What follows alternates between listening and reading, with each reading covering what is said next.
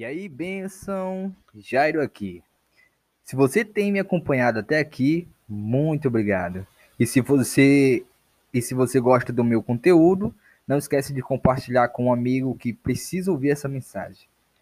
Vale se alientar, meus caros, que a raiz desse podcast é falar sobre o cristianismo, com uma pegada filosófica que possa produzir uma reflexão em você, ok? Então vamos direto ao tema. Hoje vamos falar sobre o escândalo do comportamento evangélico. Minha crítica ela é direcionada aos religiosos tolos. Então, se você não se enquadra em nenhum dos dois aspectos que vou mencionar aqui, fica tranquilo. E já fica ligado para se prevenir de tais erros. Bem, o primeiro é quando o religioso vive uma vida dupla. E o segundo é quando o religioso promete o que não consegue cumprir, ou pior ainda, quando o religioso acredita que vai conseguir cumprir a sua promessa. Então vamos lá para o primeiro. Quando o, religio... quando o religioso vive uma vida dupla. Bem, ele oferece um sacrifício sem saber, ou pior, sabendo que está agindo mal. Ele aproxima-se de Deus com suas palavras, com seus ritos mas a sua vivência diária é oposta aos ritos que pratica e às confissões que verbaliza. É um mal tão disseminado que não precisa de maiores explicações. Vamos deixar aqui então só Mateus, capítulo 23, versículo 28. Assim são vocês.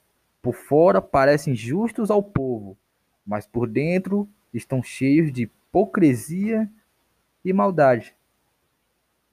Bem, e o segundo ponto que eu vou mencionar aqui é quando o religioso se torna ele se torna é quando a religião se torna um caminho de tolice, né?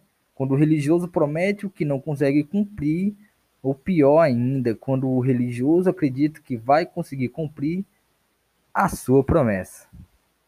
Bem, então nós vamos atentar a algo muito comum, né, hoje nas igrejas, né, em pelo menos algumas delas que adotaram tal doutrina, e a gente vai falar sobre o típico apelo da religião à pureza. Vamos para um exemplo simples, um relato aqui do Ronald Seiden. Ronald Seiden, ele leciona teologia, tem um ministério integral e políticas públicas em diversas universidades como Yale, Harvard, Princeton e Oxford. Vamos ao relato do Ronald Seiden. True Loves Whites, o verdadeiro amor espera. Um programa patrocinado pela Convenção Batista do Sul dos Estados Unidos. É um dos mais famosos esforços evangélicos para reduzir a atividade sexual entre os jovens antes do casamento. Bem, vale salientar que no Brasil foi lançado como Quem Ama Espera.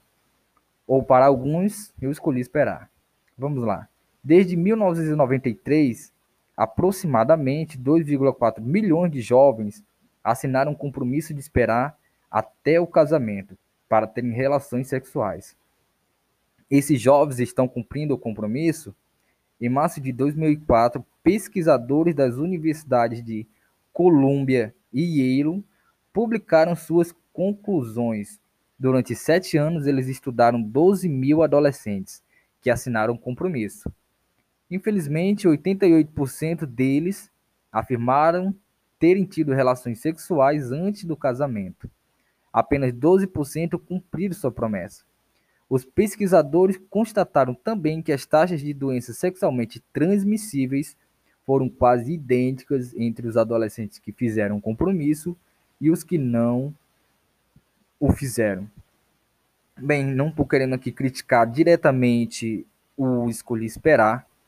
Quero deixar claro aqui que eu esperei a minha amada e Deus foi muito generoso comigo e eu casei com o amor da minha vida, né? Então, se você é um jovem que está esperando, ok. Agora, não faça promessas, né? Não use é, slogan, não coloque pulseiras querendo mostrar a todos que você escolheu esperar, mostrando assim ser um religioso tolo, né? Ao fazer uma promessa e que, ao não cumprir, não envergonhe somente a si mesmo, mas o evangelho a qual ele carrega. Ok? Então a gente vê aqui que A religião, ela providencia sinais externos do seu compromisso, símbolos da sua autoproclamada fidelidade, promessas feitas para que sejam pagas publicamente. Jesus conhecia isso e recomendou que quem quisesse buscar a Deus o fizesse a portas fechadas, né? Para finalizar aqui, gostaria de citar a passagem de Eclesiastes, capítulo 5, versículo versículo 5. Melhor é não fazer voto do que fazer e não cumprir, sabe? Se você vai prometer alguma coisa a Deus, tenha certeza de que você vai conseguir fazer aquilo. Mas Jesus tanto recomendou que não se fizesse, como se você fosse fazer para Deus, fizesse a portas fechadas, né? Ou seja, o que uma mão faz que a outra não saiba o que a outra está fazendo. Ok? Então, quero deixar aqui expresso que eu amo a minha esposa, né? Sou muito feliz por ela. Eu escolhi esperar e esperei, e o Senhor me deu a minha bênção, apesar de toda a incompetência da liderança da época em tentar nos separar. A gente está casado e muito bem casado. Eu só tenho a agradecer a Deus. Se você me ouviu até aqui, o meu muito obrigado. Não esquece de compartilhar essa, essa mensagem com um amigo que precisa ouvir. Você sabe de alguém, você conhece alguém, não esquece de compartilhar com ele. Muito obrigado, tchau, tchau e até a próxima.